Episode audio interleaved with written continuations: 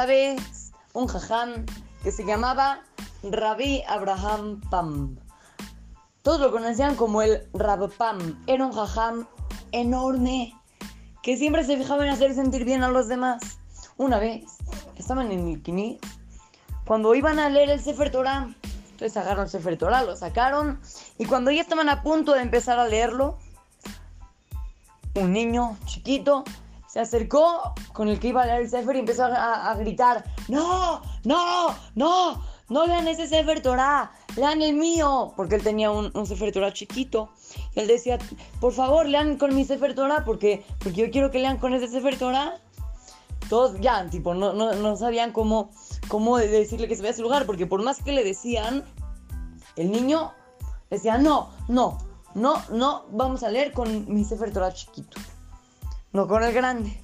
Entonces, la gente está muy preocupada. ¿Qué iban a hacer? No podían seguir y ya llevaban como 15 minutos.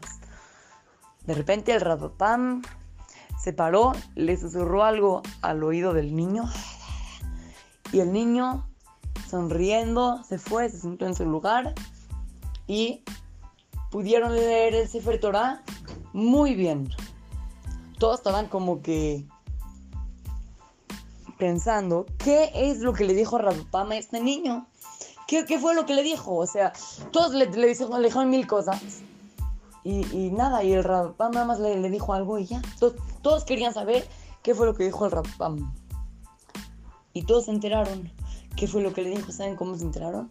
Porque al final de la tefilá, Rapam se paró en la teba, ahí en medio del quinis, y anunció, señores, ahora vamos a leer el Sefer Torah de este niño. Por favor, guarden silencio. Vamos a escuchar. El niño muy contento agarró el Sefer Torah, lo llevó a la Teba y lo leyeron como si fuera el Sefer Torah grande. El niño se sintió muy contento. Niños, de aquí podemos aprender un mensaje muy, muy, muy grande. ¿Cómo hay que hacer sentir bien a los demás? Rampam era un jajam enorme. ¿Cómo se fijó en el sentimiento de cada uno y uno y uno y uno?